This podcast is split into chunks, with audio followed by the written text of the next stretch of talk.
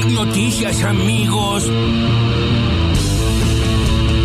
Daniel Goyán, el ministro de Salud de la provincia de Buenos Aires. Esperemos que sea el inicio de, de este indicador en descenso. Yo todavía soy muy cauteloso, quiero esperar hoy, mañana, a ver qué pasa, porque en realidad el, el efecto fuerte de las medidas, en teoría lo tendríamos que empezar a ver un poquito más tarde, dentro de dos o tres días. Prestemos atención a lo que estamos haciendo.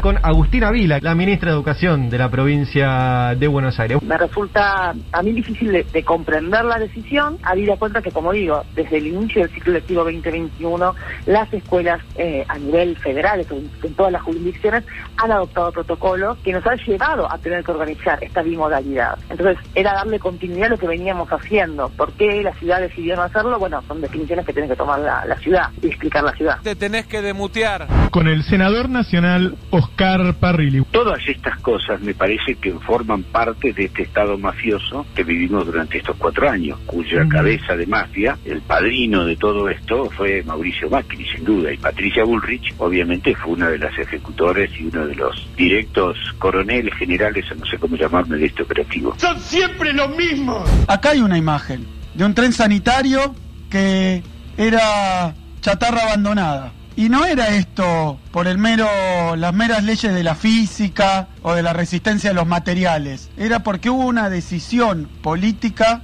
de destruir capacidades del Estado, de destruir, junto con esas capacidades, realidades de millones de argentinos. Ay, creo que le habla a usted. ¿Por qué dijo usted en febrero de 2021 que no se vacunaría hasta que, y cito, no estuviera vacunado el último de los argentinos de riesgo y los trabajadores esenciales, y luego cambió de opinión y se vacunó en Miami? Yo estando en Miami, en la conferencia a la cual fui invitado por Lenin Moreno, me entero que en una, en una farmacia, a dos cuadras del hotel, se vacunaba. Y yo no iba a movilizarme hasta esa farmacia para liberar una vacuna en Argentina que, que faltan.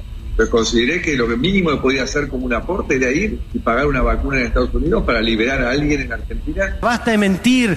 Nuestro país es un país bien especial en que hay una serie de corporaciones, de instituciones que contienen también el, el, conflicto, eso es real. Eh, esta misma inflación, esta misma pandemia, este mismo encierro con el gobierno de Macri, se habría caído el gobierno. Ese es un chanta de cuarta. O sea, para usted si se hacía el acuerdo con Pfizer, otro era el panorama hoy. Bueno, tenías 14 millones de vacunas más, pero lo que importa es cuándo las tenías. Si hubiéramos tenido 14 millones de vacunas en enero, Pfizer sería otro cantar, porque entonces estaría, tendríamos los problemas que tenemos, pero evidentemente nos hubiera bajado el nivel de tensión. Con la vacuna de Pfizer que estaban comentando recién. Aprovecho a decir que nunca pudo haber en enero acá 14 millones. Es cuestión de ver lo que pasaba en Inglaterra o en Alemania que se quejaban que no recibían las vacunas que estaban comprometidos porque fue un fenómeno a nivel mundial.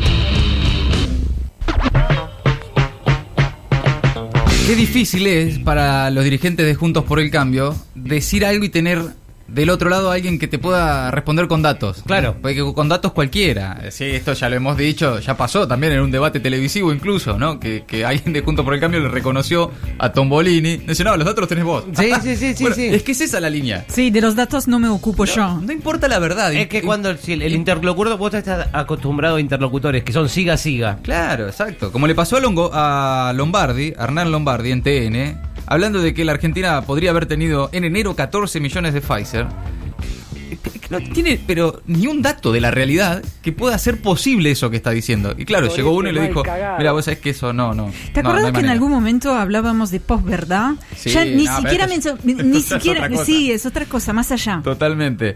Eh, Jaime Durán Barba, hablando de posverdades, sobre la actualidad dijo que con estas mismas condiciones, inflación, pandemia, encierro, el gobierno de Macri se habría caído, dijo Durán Barba. Eh, Mira. Y generó también alguna interna. En junto, apareció Nicolás Mazota para entrar. Hay, varios, hay varios que lo estaban esperando. Hay varios que Sí, están. hay interna vieja ahí. Escúcheme una cosa, ecuatoriano. ¿Cree que hablemos? Sí, ¿Querés te- que hablemos? hicimos todo lo que decía vos. Sí. Exactamente. Bueno, algo así le dijo Nicolás Mazot, por ejemplo. También eh, Mauricio Macri, en una entrevista con CNN en español, eh, ahí el periodista le preguntaba por qué se vacunó cuando dijo que no lo iba a hacer. Hasta, Sí. bueno, ahí Macri dijo, la verdad, estoy a dos, a dos cuadras de ya, farmacia. me tenté, me ¿Qué crees? ¿Qué crees la la. Saca nomás, ¿qué voy a hacer, amigo? Bueno, ahí estaba también el expresidente. Escuchábamos a Axel Kisilov junto a Sergio Massa y Alexis Guerrera, el ministro de Transporte, estaban presentando el tren sanitario para hisopados y vacunación contra la gripe y la neumonía que recorrerá 14 estaciones del interior de la provincia de Buenos Aires. También Oscar Parrilli habló esta mañana acá sobre la investigación del destape de las reuniones de Patricia Bullrich, la cueva de Pato, con distintos actores judiciales, servicios de inteligencia, empresarios y demás. Por otro lado, la ministra de Educación de la provincia de Buenos Aires y el ministro de Salud, también bonaerense, entre las voces destacadas del día. Ahora, las noticias en maldita suerte. Perfume Cancino. Argentina confirmó un acuerdo con el laboratorio de origen chino Cancino Bio. El jefe de gabinete sostuvo que se realizan gestiones con varias empresas farmacéuticas, muchas a buen ritmo, y ratificó el acuerdo con la empresa china. La vacuna se encuentra en fase 3 y fue testeada también en la Argentina. Se aplica con una sola dosis y se almacena con una temperatura de entre 2 y 8 grados, es decir, que no requiere congelación. Ayer la Argentina superó las 15 millones de vacunas recibidas. Para este fin de semana se espera un nuevo cargamento con casi un millón de dosis de AstraZeneca provenientes de México. Por otra parte, Felipe Solá reveló que Estados Unidos negocia con el gobierno la llegada de más vacunas que serán donadas acá en la región por el gobierno de Biden. Según el monitor de vacunación, hay casi 9 millones de personas que ya recibieron al menos una aplicación, lo que equivale al 30% de la población mayor de 18 años. Al borde del precipicio.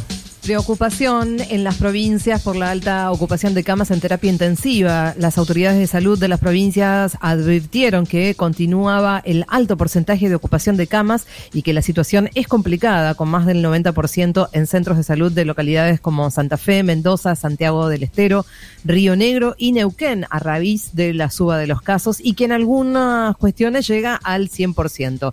Los trabajadores de la salud porteño denunciaron que en los hospitales de la ciudad no hay camas libres y que ya se elige a qué paciente dar un respirador. Cantó los 40. Buenos Aires comienza a vacunar a mayores de 40 años. El ministro de Salud bonaerense, Daniel Goyán, confirmó hoy en el Destape Radio que a partir de la semana que viene se comenzará a vacunar a personas mayores de 40 años con comorbilidades en la provincia de Buenos Aires para luego pasar a las personas de 18 a 40 también con comorbilidades y grupos especiales como personas con discapacidad y embarazadas. Las Conmebol al plato.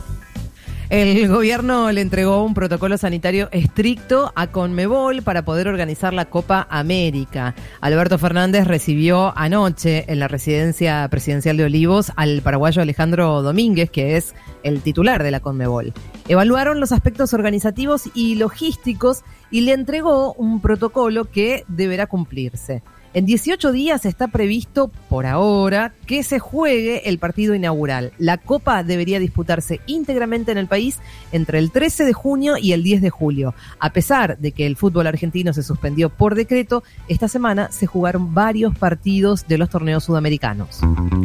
La cueva de pato. Espionaje ilegal. Los encuentros secretos de Patricia Bullrich con los espías de la AFI, hoy procesados en la causa de De Zamora. Es una investigación del destape. Ahí desde los jefes de la AFI, Gustavo Arribas y Silvia Magdalani, a espías de la banda Super Mario Bros. y la cúpula del Servicio Penitenciario Federal, estuvieron en la cartera que conducía la ahora líder del PRO. Todos luego fueron procesados por espionaje ilegal. Las coincidencias de las visitas con el avance de causas emblemáticas se notan en la ruta del dinero K, el caso, el caso Pérez Corradi, los bolsos de López y las escuchas en la cárcel de Ezeiza. El Destape accedió a estos registros mediante un pedido de información pública. ¡Puta madre! Hay paro de transporte por 48 horas. La Unión de Tranviarios Automotor convocó a un paro de actividades en todo el país, menos en el AMBA, por este jueves y viernes.